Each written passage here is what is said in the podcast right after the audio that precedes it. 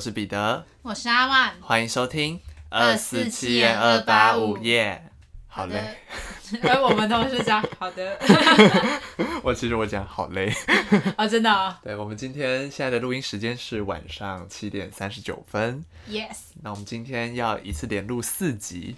青春特别计划，我乱我乱讲，根本没有这件事，开玩笑的啦。对，没有，因为我之后要去当兵了，所以我们要先把一些存档录好。嗯，对，所以大家会看到光头的他。嗯，可能会，可能不会，反正到时候再等我录当完兵回来再跟大家分享当兵趣事。我今天要分享就是你之前有提过，你有去玩过剧本杀。Yes。那这次我就是有去玩，嗯，对，但是我是不像你一样，我是你是去拍戏，但我是去那种桌游店，类似于桌游店，就专门剧本杀的店玩的这样。嗯，不知道大家大学的时候有没有参加过宿营？我们自己系的宿营啦，会有一个叫做假案的环节。嗯，那假案呢，顾名思义就是假的案件，嗯，就是等于我们系学会的成员要自己写剧本。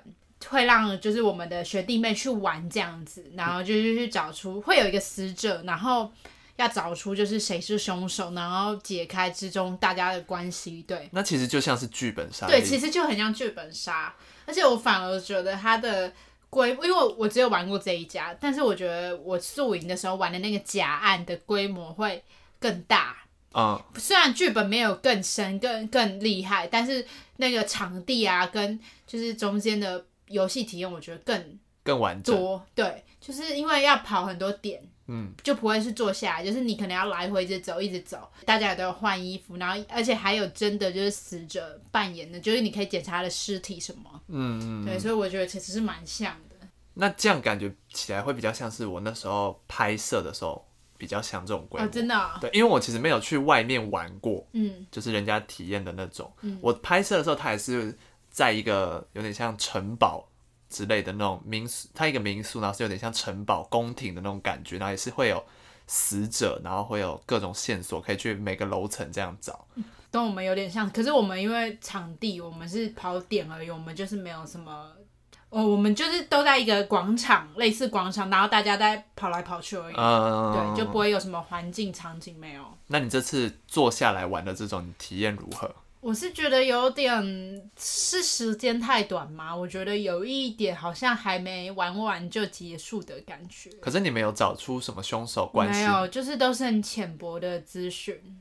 嗯，那这样有有玩完？就是他的意思是说，让我们这次，因为我们都是第一次玩，所以就是让我们体验开心就好，没有说真的要解开谜团。对他，他就是主持人一直强调要开心就好。可是你们是想要解开谜团？就我会觉得要解开比较好玩啊。嗯，而且它跟我之前大学玩的那个点比较不一样，呃，比较有相同的地方啦，不是不一样，是相同的地方是，就是你可能要解开第一、第二层的资讯，嗯，才可以去解，就是最后面的这样子，关键，对，就一步一步这样。然后，可是我觉得我这次坐下来玩的时候呢，我我们全部人都只找到第一、第二层，就是好像在剧本里都有写到的事情而已，嗯、就就是觉得好像没有很关系还没有理清的很清楚就没了，对。对那方便偷偷这样花多少吗？一个人五百块，三小时，其实还好啦。哦，一个一个小时大概一百多块而已。但就是会有时间限制啊。对，就是三个小时。哦。那它也有比较多的那个，就是比较时间比较长的剧本也是有。嗯，你玩的是普通项还是还是有？就是简单新手本吧。哦。或中间啦，我有点忘记了，就是入门款。感觉去外面玩那种，我会蛮想体验那种恐怖。嗯，版版本的，我本来也是想玩恐怖的，然后但是因为同事会比较害怕，对，就就想算了。因为感觉恐怖的版本，它会更着重在气氛的营造，嗯、感觉那就比较有花这个钱去玩的 CP 值，感觉比较高啦，我觉得、嗯、比较刺激啦。对对对对对对对。但我跟大家说，大学的时候我们玩的那个假案的剧本是我跟另外一个同学写的，嗯，所以那时候就觉得很好玩。我们没有玩过这个、欸，哎。真的、哦，对，因为我们大学是每年都会玩。我们好像没有这个传统。我很爱玩这种游戏，就跟我爱玩海龟汤。我真的很爱玩游戏。我对海龟汤算是又爱又恨啦。嗯，我真的很爱玩海，你知道我对海龟汤的热爱程度，对不对？对，我我们这个包含罗姓友人这个三人小团体对海龟汤的热爱程度，我是排名最后了。我真的很超爱玩海龟汤。对，从我那次拍完之后，我就觉得我对这类的游戏真的很不在行哎。但是其实我这次坐下来玩也玩的不好哎。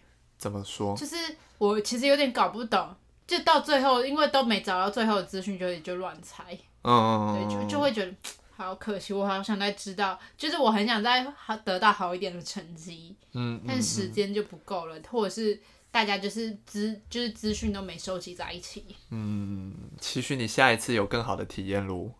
我今天要分享的事情是呢，其实我本来这个主题没有想的很完整，我只想到关于这个主题只想到一件事，但是就在刚刚发生了也蛮符合这个主题的事情。就我今天想跟大家分享的是，有一些事情你太习惯了，然后习惯到有一天它发生了一些变化的时候，你没有察觉到，而产生了一些尴尬的问题。习惯成自然，但是产生了一些尴尬的事。好。刚刚发生了什么事呢？刚刚就是因为其实我跟我妹平常吃完饭之后的晚间都会出门去散步或是去购物之类的，就是都会有这种行程。那因为我们家是三个兄弟姐妹，所以还会有一个人，也就是我弟，他会留在家里看家，基本上都是这样。然后呢，所以我们两个就是没有任何顾虑的就出门去散步了，然后去刚刚去买东西，买着买着呢，走回来之后呢，我突然想到一件事啊，他今天今天是礼拜五。他今天要去上英文补习班，但这时候问题就来了，我没有带钥匙，所以我们就两个就被困在门口了。然后这件事其实已经发生不止一次了。你说最近也有类，就是也有一次，有有一次类似的状况，而这个状况可能有发生过三四次了。对，所以我就觉得这算是一种我太习惯他会在家里了，然后导致我出门的时候其实完全没有想到他。我其实知道他今天要去补习班，但我忘记这件事了，就去了。另外一件事呢，是发生在上礼拜我去美联社买东西的时候呢。一般来说，就是你去买买东西，不是都会我自己的习惯啦，比较不会付刚好，买东西不会付刚好，通常都是买可能给他一个大钞让他找开这样。嗯。但有时候你会心血来潮付了刚好，那一天我就是心血来潮付了刚好，我付完之后呢，我就站在原地，我在干嘛？我在等他找钱给我，因为我以为、哦、我以为我付的是大钞，然后我就站在那里。然后他就用一个眼神看着我说：“呃，怎么了吗？”然后我还想说：“你干嘛不找钱给我？”我说：“嗯、呃，我就……但我不会问他说你怎么不找钱给我？”我说：“呃，请问是二十块吗？”然后他说：“嗯、呃，对，二十块。”然后这时候就会意识到说：“哦，我刚是给他二十块。”然后就说：“没事，没事。”然后要装没事了，就再离开。可是是人都会这样啊。但是我就觉得很尴尬，很尴尬，很尴尬，对 对，很尴尬。可是当下你还要顾及面子，你就是。想说不能让他察觉我还站在这里的原因是什么？但是就是很尴尬。对，我还是只能编他说，嗯，是二十块吗？就是还要再反问他一下。他说是二十块，以为是在确认价钱。对，有时候他，我说我站在这里，他还会盯着我说，嗯，就这样。然后我就说，啊，就这样，就这样。然后我就离开了。哇，那个气氛有够尴尬，尴尬到不行。对，这就是我今天想分享的两件习惯成自然而产生的尴尬事。跟大家补充一下，其实我刚刚有。参与到他在外面一起等的这个行程，因为我今天比较早到他家录音，他预计我八点才会到，但我今天大概七点十分我就到了。对。然后呢，我就想说要速战速决，所以我就坐在他家楼梯口吃 Subway，然后掉了一地的菜。对。后来我就在那边捡我掉下来的生菜，因为掉超多的。就很可怜，就一个人坐在楼梯间吃 Subway，然后还掉了满地的菜。因为我下巴都是蜂蜜芥末酱，有够狼狈。对，所以我现在就是刚本来想说进来，然后慢慢的准备这些设备，然后再慢慢的等他来。哇，整个一一个节奏全部被打乱了。但还好我买 Subway，因为我原本打算买鱿鱼羹。那感觉更可怜。还有炒米粉，那感觉掉的更多，我很难捡。我可能还要拖地。对，反正就是不知道大家会不会有这种习惯成自然之后，会有一些尴尬的事。会啦，都是都会有。对啊，那个情况下真的是哦，还是就是我们不要把它说破。对，我觉得他应该都知道我在那里干嘛，但我觉得他对，就大家装没事就好。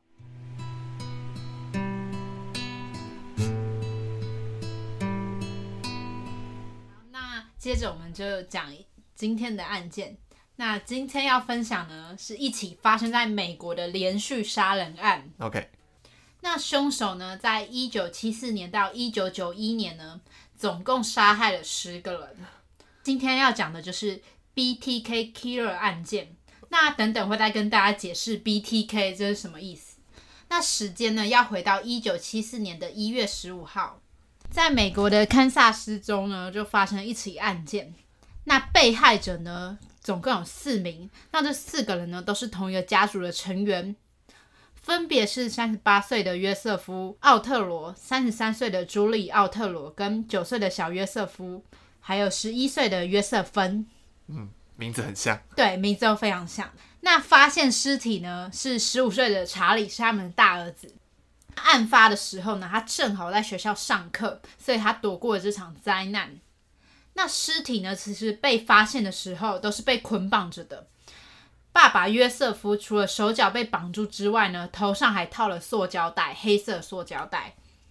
可能是凶手为了就是蒙住他的双眼然后，就不让他知道凶手，就不让他看见凶手的脸，所以就把他蒙住了。那妈妈朱莉呢，同样是被绑住手脚的，而且绑得很严实，就是绑得很紧。嘴巴呢还被塞了毛巾，可能就是防止她喊叫之类的。那弟弟妹妹呢，就是也被以类似手法杀害。所有的死因呢，都是勒毙而导致的窒息。那在奥特罗家呢，其实也发现了凶手的精液，然后这个精液的位置就是在地下室。但是呢，有经验，但是被害人都没有遭到侵犯的痕迹，所以呢，警方就判断凶手呢很可能是没有进行性侵犯这个行为，嗯、可能是在犯案完之后呢又进行了自卫。OK，那其实虽然掌握到很关键的 DNA。但是碍于当时一九七四年 DNA 技术并不发达，所以呢，只能从 DNA 检测出它是 O 型血，然后也让此案就变成一张悬悬案，因为案那件的线索实在太少。那事情呢，其实还没有结束，而在同年的四月四号呢，二十一岁的凯瑟琳惨遭杀害。那警方抵达现场之后呢，发现了凯瑟琳的死因。其实是跟这起案件蛮相似的，都是勒毙，就对。对，而且手脚都被捆绑住，头上也都被套了塑胶袋，嗯、所以这时候警方会直觉的想到，哎，会不会是同一个人所为？嗯、因为地缘关系嘛，然后而且手法又都这么雷同，其实是蛮蛮蛮明显的。对，其实蛮明显就是同一人作案。嗯，那之后呢，又过了半年。一名电视台的记者呢，就接到了一通匿名的电话。那这通电话呢，让人非常的惊讶，因为这通电话就是凶手本人打来的电话。啊？他在电话里面呢，说自己就是杀害奥特罗一家还有凯瑟琳的凶手，他就这样讲出来。而且他还叫记者哦，就是到威奇托公共图书馆找一本工程书，这本工程书里面有一封信。是凶手亲笔写下的信，信中呢就详细描述了自己杀害了奥特罗一家的过程，而且因为信中描述的细节都跟案件的细节是完全吻合的，嗯、而且那些细节都是未公开的，所以可想而知，那一定是凶手本人写下的，因为只有他知道。对，所以呢，他们就相信这不是恶作剧，而且。更可怕的是，凶手还在信中提到自己将会继续杀人，他不会停止这场杀戮，而且会捆绑、虐待、杀害他们。那捆绑、虐待、杀害，也就是 bind、torture、killer 这三个单字。那这三个单字的字首组合起来呢，就是 BTK 哦。所以 BTK killer 的名字就是这样来的。OK。虽然凶手写了这样一封充满挑衅的信。但是警方因为证据不足，所以也没办法抓捕真凶。但是呢，凶手真的就如他信中所写的一样，并没有就此停止杀害。到了一九七七年，又过了三年的三月十七号呢，二十四岁的雪莉就在家中被杀害。那可以知道，其实凶手的杀害的方法都是会先潜入到那个人家中。所以很有可能凶手是预谋的，是谋杀。嗯，对，就是我们可以得知凶手都是有计划性的。那当时呢，雪莉的三个孩子被凶手关在了厕所，而且呢，他又在用一贯的手法对雪莉进行了捆绑，最后又残忍将她勒毙。所以你可以知道，就是第一个凶手是预谋，第二个他很有可能就是跟踪了或调查了这户人家，他才进行杀害的。嗯，第三个呢是他都会选择捆绑勒毙的方法，他不愿意使用刀子，他不愿意见血。这是我们对凶手有三个特点的整理。那不幸中的大幸呢，是三个孩子逃过了死劫，因为当时凶手正准备对孩子下手的时候，电话突然响了，他就惊慌到立刻离开了现场。那这这个电话响呢，其实是他的意外的举动。嗯，因为呢，其实这个凶手在犯案之前，他都会很聪明的把电话线剪掉啊，呃，预防有人打电话来。对，可是这次呢，他不知道为什么就忘了剪，所以呢，他就吓到了，吓到逃离。而在同年的十二月十八号呢，他又再次行动了。二十五岁的南希回到家之后呢，惨遭凶手的殴打，而且殴打完之后呢，一样又进行了捆绑跟杀害。更令人震惊的事情又发生了，在案发后，凶手直接就来到一间电话亭报警。他这次不找记者哦，他直接跟警方讲，很大剌剌，很大胆，很大胆。他就电话中呢，就大方承认自己刚刚杀了南希，而且他还直接讲说：“哦，南希的家就在哪里哪里，你们现在马上过来吧，我已经杀死了他。”嗯，他还直接讲出就完整详细的地址。到目前为止，你就可以看得出来凶手有多大胆，而且心理素质非常的强大。他觉得自己完全不会被抓到，他是一个很有自信的人。而且更令人扼腕的是呢，警方这时候依旧对凶手一无所知，而且甚至都没找到任何有力的嫌疑人。那凶手呢，并没有停止他的杀害行为，在隔年的一九七八年的二月，他又再度写信给电视台，信中呢就提及到媒体跟大众应该为他取了一个名字，因为他已经杀了这么多人，他很值得一个。新的称号，对，他很值得一个名号，嗯，他就直接就是就是你杀人，他觉得这是一个很英雄、很光荣的行为，他想要有一些关注度，对，而且呢，他这时候还在信中就写下了几个名字选项，他就说，哎、欸，让你们选，你们以后要叫我什么名字？然后之其中一个名字呢，就是我们刚刚提到的 BTK Killer，所以之后呢，大众跟媒体都以这个名号来称呼他。也是很贴心了。对，不是这个凶手，我觉得他的思维真的很很不不一般。对，很超脱常人。他好像觉得他在救人一样。嗯。之后呢，凶手又再次寄信，他就要求警方要向媒体公开自己的罪行。那警方呢，就借此机会将这个杀手公诸于世。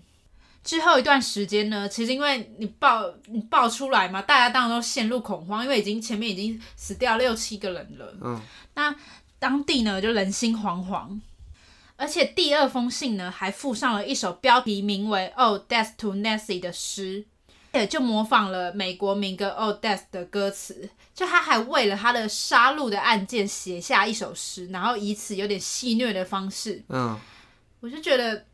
被害人就你已经残忍杀害被害人，你还以这种方式有点在嘲讽，对，在亵渎一次他的生命这样。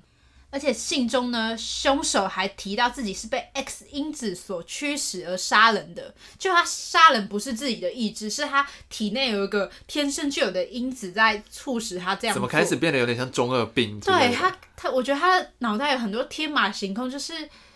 嗯，他好像跟一般人不是，我们这个世界的人，对，他好像跟一般人的思维，还有跟一般人都不在同一个时空。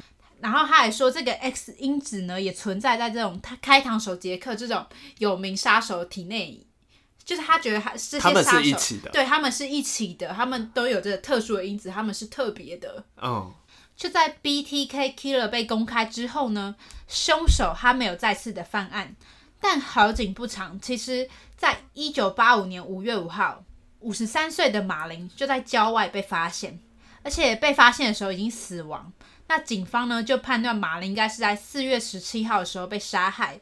郊外不是第一现场，他是先被杀害后又被运搬运到郊外去的，搬到树林里面。而且马林呢也有被捆绑勒毙的痕迹，但警方这时候也陷入了怀疑，因为。这是第一次 BTK Killer 在郊外弃尸，他之前都是在家里行凶。之前就是第一现场就遗留下来了。对，所以这时候警方就会觉得说，哎，还是这又是新的杀手出现了。那又过了一年，一九八六年的九月十六日呢，二十八岁的维奇被杀害。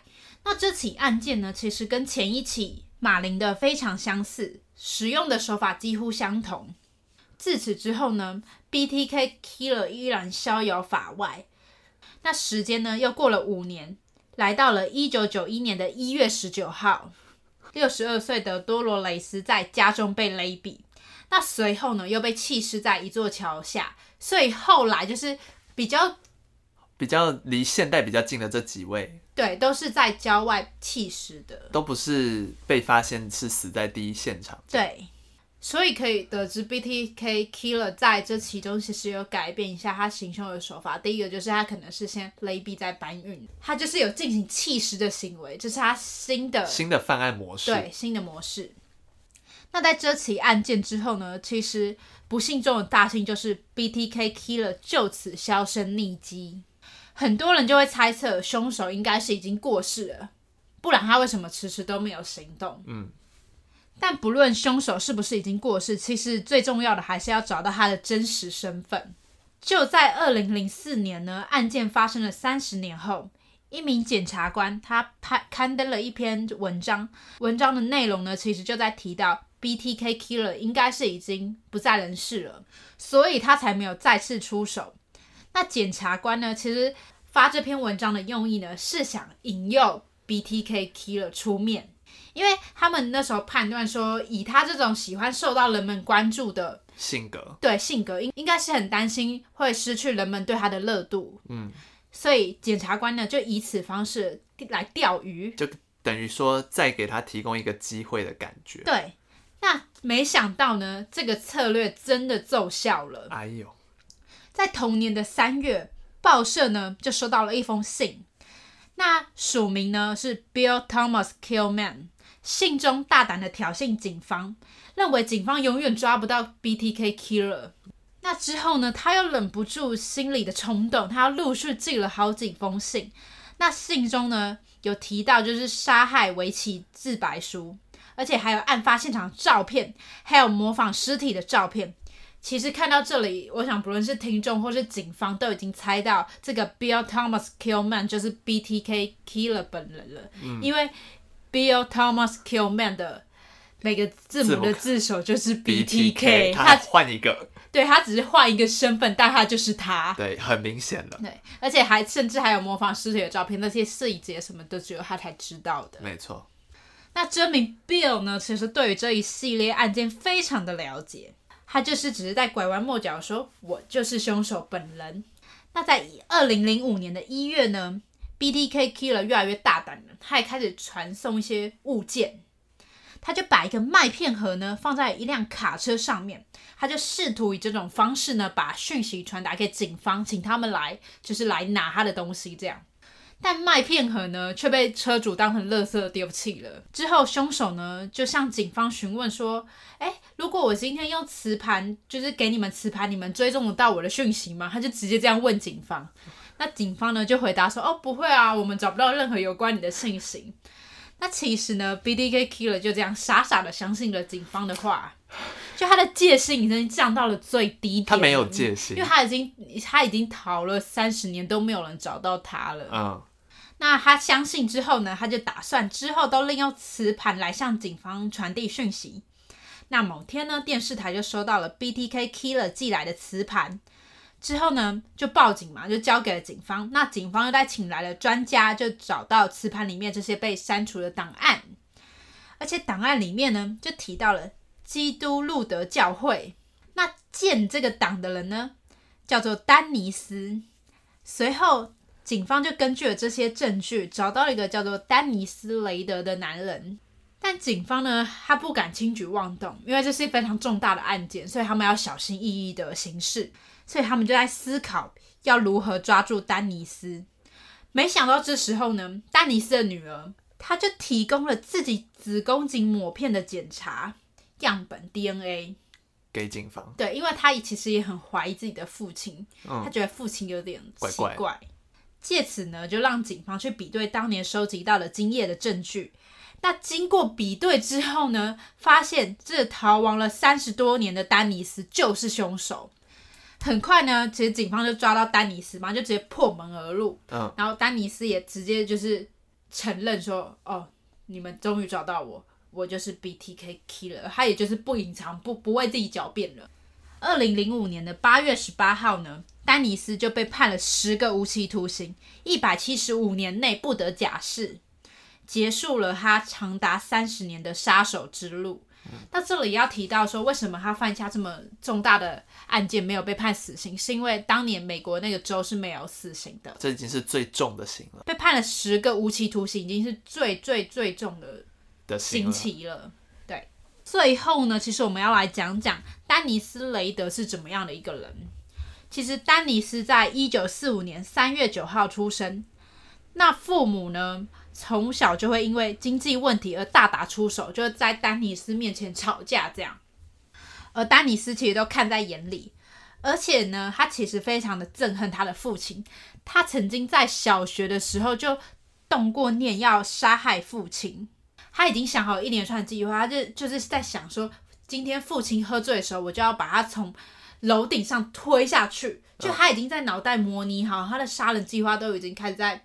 跑过好几次，对，但是碍于父亲没有上楼，所以他就没办法执行他的计划。那其实呢，他小时候就会对朋友做出一些暴力行为，会从后面勒住朋友的脖子，所以看到了吧？他就从小就会有一些勒攻击人的对，然后捆绑这种束缚的行为了。嗯，而且他勒住他就是以此为乐，而且还曾经用石头把同学砸到重伤。而且从小的时候，他就会虐待动物。而且呢，其实警方在他家就是找到一些照片。那这些照片呢，就是丹尼斯穿着女装，然后还会戴女性的面具。啊，他有点变装癖的感觉。对。然后他会以此为乐。嗯。而且呢，那些照片有点可怕，是他甚至会就是捆绑住自己。然后又戴着面具，所以其实是蛮像恐怖片，蛮吓人的。嗯嗯，嗯。我之后找到照片的话，我会放在那个我们的 IG 上面，大家可以看这样。嗯。那这些问题呢，其实在他从小到大都没有受到重视。更令人意外的是呢，其实丹尼斯从小学业成绩就很好，而且他在大学是念司法相关的学系，所以他应该是最了解法律的人。那在丹尼斯被捕之前呢，他是市政法的法令执行官。高薪的工作的，对，而且他的名望其实很好，因为他还被选为基督教路德宗教会的主席，在一九七一年也与女友结婚，还生了一对儿女，就是人生其实看似是一帆风顺，你不会觉得这个人好像有什么不对的，对，有什么缺陷或是有什么问题的。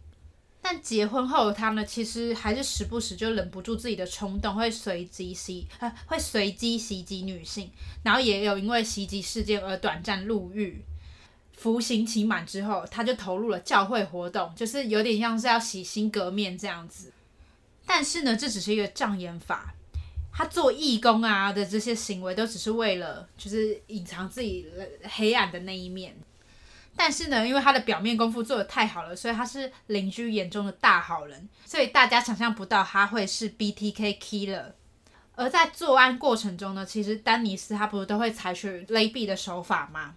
因为他并不喜欢看到血，但是取而代之可怕的是呢，他会在犯案的时候用绳子绑住受害者的四肢，然后会将他们脖子勒紧又松开，就是让他们在垂死的边缘挣扎。嗯。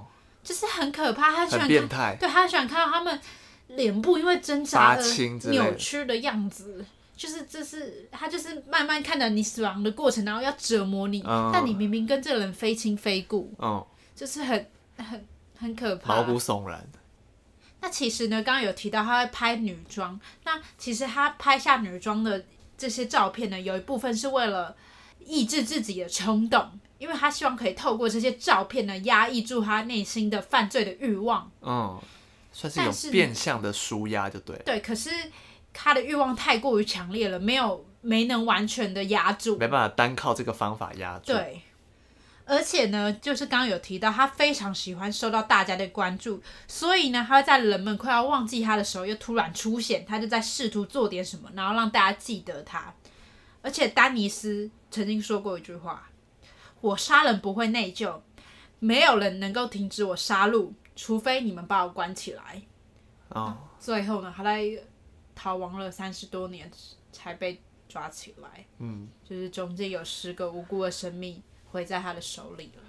那其实呢，Netflix 上面有一个原创影集叫做《破案神探》，就是以 BTK Killer 作为主线。那如果大家对这起案件有兴趣的话，也可以去看看这部影集。OK，哎，好可怕哦。对啊，哎，你看我看到那个照片的时候，着实是有吓到哎。你说她的女装的照片？对，而且有些照片是黑白的，那个面具很像。要说是女性嘛，也没有很像女性，有点像小丑面具，我觉得就有点恐怖谷的概念。对，而且有一张还是他回眸，然后他就是呃全身就是穿内裤啊什么的，就是比较裸露。嗯嗯嗯。那我就觉得好可怕，就是真的很像一部恐怖片。在听到前面的时候，我会觉得他感觉像一个中二病的人，嗯、就是有一些自己的理想或什么之类。但听到后来他的成长环境，是觉得这又是另外一个。比较破碎家庭下的一个惨剧。可可是我必须说，以呃我们来讲杀，就是连环杀手来讲，他的家庭并不算特别的对凄惨之类。就是经济问题而吵架，可能一般人家庭也会有，所以我觉得他可能本身性性格上面就有一些比较特别的地方，嗯，加剧了这个部分了。对。就从他喜欢，就是勒住朋友脖子，你可以看出他有一些特殊的癖好之类的。嗯，而且觉得他，我觉得他可能，比如说喜欢女性的打扮或什么之类，这对他来说可能也是某一种怎么讲？如果被别人知道了，那会有更多压力。嗯、对，但是他又没办法控制住不去做这件事，所以我觉得可能他的性格再加上可能外，他会觉得外界会给他的压力。导致他变成一个更扭曲的人，这样子，还好抓到了，还好抓到了。对，真的，但真的也花了很久的时间。对，他最后也是死于自己的自大了。他就是防备心整个完全就是零，降就是就是没有不行。对，没有防备心的人。好，那这就是今天的案件了。我是彼得，我是阿万，我们下次见，拜拜。拜拜。